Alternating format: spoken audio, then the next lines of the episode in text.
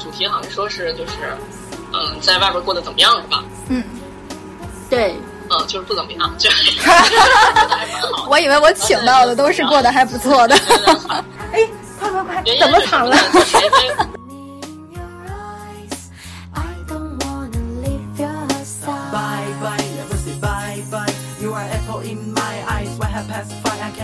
家的时候就管得很严晚上六点的时候就必须要回家基本上不会在外面吃晚饭 但是现在就是自己出来了之后自己还有钱想去哪儿吃去哪儿吃。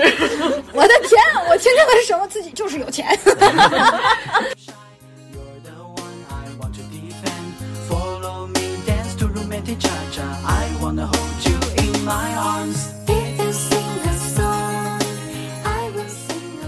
一两年我回，每次从放了寒暑假，寒暑假结束之后回到学校的时候，我都会很悲伤，因为觉得要离家了。嗯，当时我很清楚的记得从从我们家那边是坐一个 K 字头的火车 K 六六七，嗯，然后好像是下午三四点上车，到转天中午将近一点钟到天津。嗯，那趟车我往返坐了四年。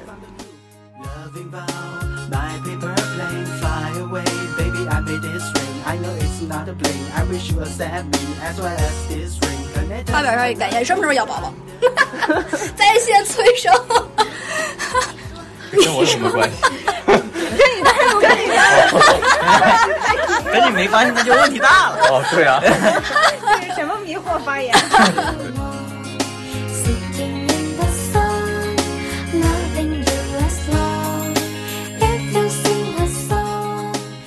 基本上是认识不到其他人的。这一个星期、这一个月，甚至这一年，我除了上班去见同事，跟同事聊聊天、说说话，然后回家呢，可能是跟家里人说说话，待一会儿。我们真的是一个天津的其他朋友都没有了。没有社交圈。后来实在是看着没有办法了，不可以再这样了，逼着自己出来参加了 meeting 的线下活动，然后参加了以后，慢慢的就是朋友就越来越多了。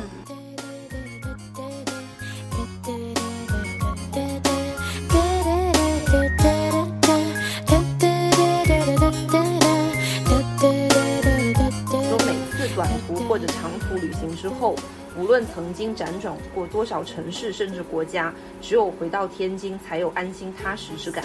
虽然我还是会怀念养育我一整个童年和少年的江南水乡，怀念那里夏天满街的梧桐和香樟，怀念那里秋天满城的桂花香气，怀念南方城市里骨子里的温柔如水的气质。